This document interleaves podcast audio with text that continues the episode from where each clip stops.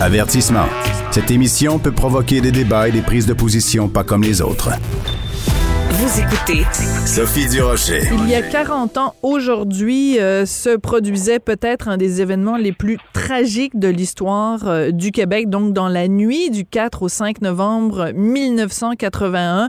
Cette nuit à laquelle on réfère encore aujourd'hui en l'appelant la nuit des longs couteaux. Euh, un événement qui a eu encore, qui a encore des répercussions énormes sur notre vie au quotidien ici au Québec. On va en parler avec Frédéric Bastien, professeur historien et ex-candidat à la chefferie du PQ. Frédéric Bastien, bonjour. Oui, bonjour Madame Durocher. Toujours un plaisir de vous retrouver. Merci Frédéric. Quand je disais euh, tout à l'heure un des événements les plus tragiques de notre histoire, c'est, c'est en fait, je vous emprunte vos mots. Quand vous parlez, vous, de la nuit des longs couteaux, c'est le terme que vous utilisez.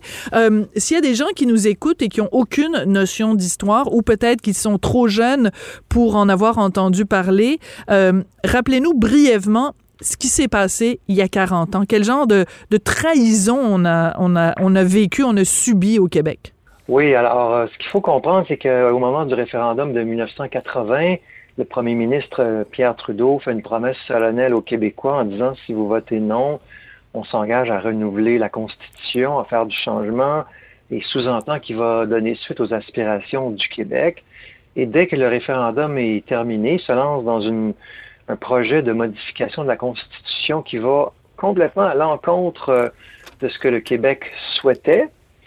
Et, euh, là, il y a une, alliance de huit provinces, euh, donc incluant le Québec, qui vont s'opposer à M. Trudeau pour, pour, des raisons différentes, une espèce d'alliance un peu improbable entre sept provinces anglophones et le Québec contre M. Trudeau. M. Trudeau avait l'appui de deux provinces, l'Ontario et le Nouveau-Brunswick. Et, euh, et, donc, euh, pendant un an, il y a cette bataille entre les fédéraux et ce qu'on a appelé la bande des huit.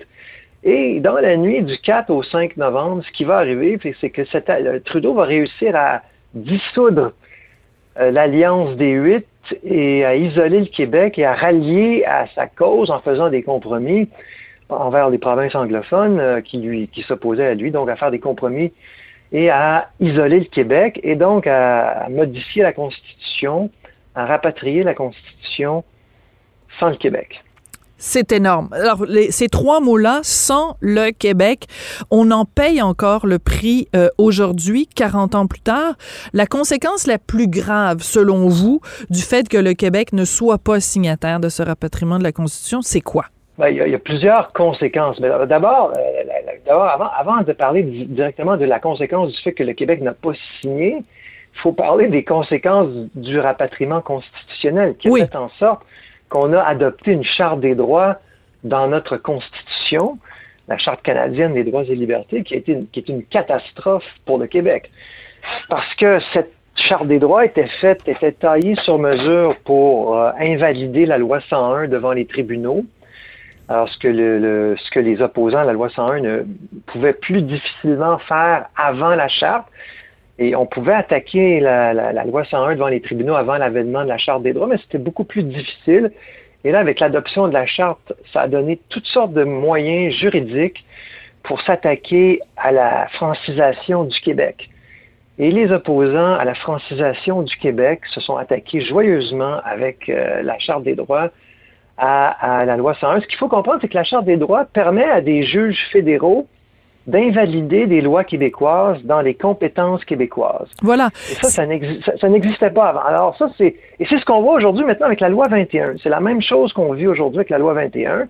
On s'attaque à la loi 21 euh, en vertu de la Charte canadienne des droits et libertés, ce qu'on n'aurait pas pu faire avant la Charte des droits. Oui, donc ça, c'est une, une, une, conséquence, euh, évidemment.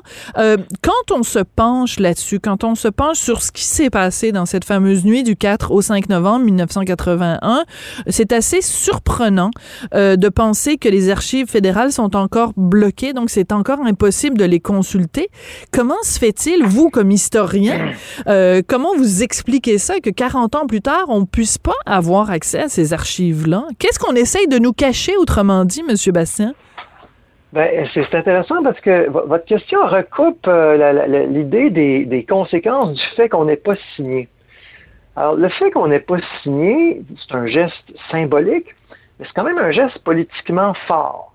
C'est symbolique dans le sens où la Charte des droits s'applique à nous, la Constitution de 1982 s'applique à nous, mais ça veut dire que politiquement, la question n'est pas réglée. La question de la place du Québec dans le Canada, cette question fondamentale dans notre histoire de qu'est-ce qu'on est comme pays et qu'est-ce que, représente le Québec dans le Canada. Est-ce que c'est une province comme les autres? Est-ce que c'est un peuple fondateur? Est-ce que c'est une nation, etc. Et donc, comme c'est un traumatisme qui a été créé avec 1982, comme la question est, ouverte encore, les fédéraux veulent pas qu'on parle de cette question-là. C'est la dernière chose qu'ils souhaitent, c'est qu'on s'intéresse à cet épisode de notre histoire. Et c'est pour ça qu'on nous cache les archives. Parce qu'au Canada, on a une loi d'accès à l'information, ça s'appelle la loi d'accès à l'information, mais euh, la seule chose vraiment qui touche à l'accès à l'information, c'est le titre de la loi. En fait, c'est une loi qui sert à cacher l'information. c'est bien dit. C'est un peu, un peu comme vous savez, l'ancienne République communiste d'Allemagne de l'Est, ça s'appelait la République démocratique d'Allemagne de l'Est. la, seule chose qui était démocratique dans ce pays-là, c'était le nom du pays, parce que c'était une dictature communiste. Donc, donc, nous, on a une loi d'accès à l'information qui sert à cacher l'information. Et donc, les fédéraux veulent pas qu'on sache ce qui s'est passé. Hmm. Alors, tu sais, Justin Trudeau nous dit, ah, c'est super, la Charte des droits, c'est merveilleux, c'est fantastique, c'est fabuleux, mais jamais il va nous permettre de regarder les archives qui ont mené à l'adoption de la Charte des droits. Alors, vous mentionnez Justin Trudeau. Revenons à son père. Euh, vous nous l'avez dit tout à l'heure, et vous êtes encore une fois, euh, on voit que vous êtes un prof, hein, vous êtes un très bon euh, vulgarisateur et très bon simplificateur.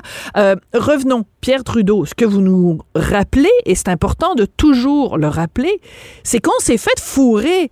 Excusez-moi l'expression, mais je pourrais utiliser pire même comme expression.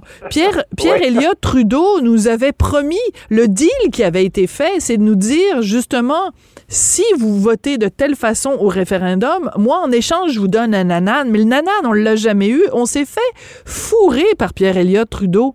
Oui, absolument. Et, ce, qui est, vraiment intéressant, c'est que Trudeau, père, s'est défendu par la suite de cette accusation-là. Il a dit, j'ai jamais promis euh, du changement, enfin, ou j'ai jamais promis, euh, euh, le changement que j'ai promis, c'est le changement que j'ai livré. Autrement dit, j'ai jamais laissé sous-entendre le contraire pour euh, euh, une chose et faire le contraire ensuite. Mais ça, je veux dire, euh, ça, ne résiste. Et, il a ajouté à ça, la raison pour laquelle le Québec a été isolé, c'est à cause de René Lévesque. Donc, René Lévesque est responsable de l'isolement du Québec. Et c'est une, une, Blâmer la victime. ça s'appelle blâmer la victime, ça. exactement. Et c'est exactement la ligne de Justin Trudeau aujourd'hui si le Québec a été isolé, c'est de la faute de René Lévesque, c'est le PQ, c'est René Lévesque, ils n'auraient jamais signé, c'est des méchants, ils sont hypocrites, etc. Mais, ça, cette explication-là, évidemment, ne tient pas la route parce que tous les successeurs de M.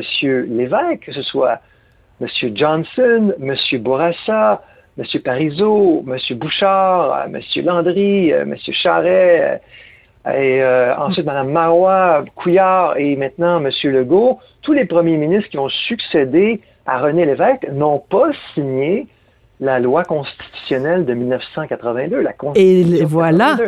Et voilà. Et, donc, donc, si c'était strictement M. Lévesque, dans sa partisanerie étroite, qui avait, euh, qui, c'était ça la raison, ses successeurs auraient signé personne n'a fait ça. Oui.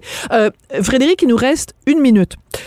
Je veux absolument vous entendre sur le président directeur général d'Air Canada qui non seulement ne parle pas un mot de français, non seulement est marié avec une francophone, non seulement sa mère euh, est francophone, euh, depuis trois générations, les, les, Rousseau ne parlent plus français. Qu'est-ce que ça vous dit qu'il aille devant la Chambre de commerce de Montréal et qu'il dise, moi, je n'ai aucun problème, je vis à Montréal sans parler un mot de français. Il vous reste 47 secondes pour me répondre. Malheureusement, il n'y a personne qui va être euh, qui va être euh, surpris de ça. Mais moi, ce qui m'a le plus choqué, c'est de l'entendre dire j'ai pas le temps d'apprendre à parler français. Ça, là, je m'excuse, mais ça, c'est de la bouillie pour les chats. Quand on veut apprendre à parler français, quand on veut apprendre à parler une autre langue, c'est euh, même quand on est très occupé. Vous savez, moi, j'adore les langues et là, j'apprends l'hébreu. Et j'écoute des, des, podcasts là, avec des cours quand je, quand je voyage en auto. Je mets ça sur mon téléphone au lieu d'écouter de la musique. Tu en auto, souvent, on fait des distances et mm. puis, euh, sais, alors, c'est pas vrai que. Alors, je suis très occupé, moi aussi, mais je suis quand même capable. J'écoute des séries euh, en hébreu avec des sous-titres. C'est pas vrai que quand on n'a pas le. Euh, qu'on n'a pas le temps d'apprendre à parler français quand on est PDG d'Air Canada, c'est vraiment nous prendre pour des valises que de dire ça. C'est une insulte à notre intelligence. Alors, je vais vous dire Toda. C'est comme ça qu'on dit merci en hébreu? Voilà, exactement. Toda, Toda, merci beaucoup, Frédéric Bastien. Donc, je rappelle que vous êtes euh, professeur, que vous êtes euh, aussi militant, bien sûr, ancien candidat à la chefferie du PQ, mais surtout historien. Donc, merci pour ce rappel historique et le rappel de ce scandale quand même de la nuit des longs couteaux il y a exactement 40 ans. Merci, Sophie Durocher. Bon, alors je ne sais même plus dans quelle langue vous le dire. Merci, Toda. Thank you very much. Merci d'avoir été là aujourd'hui et d'avoir suivi l'émission. Merci à Jean-François Paquet à la mise en onde, à la réalisation. Merci à Florence Lamoureux et Florence Dastou à la recherche. Et puis, euh, ben, merci à vous d'avoir été là et on se retrouve demain.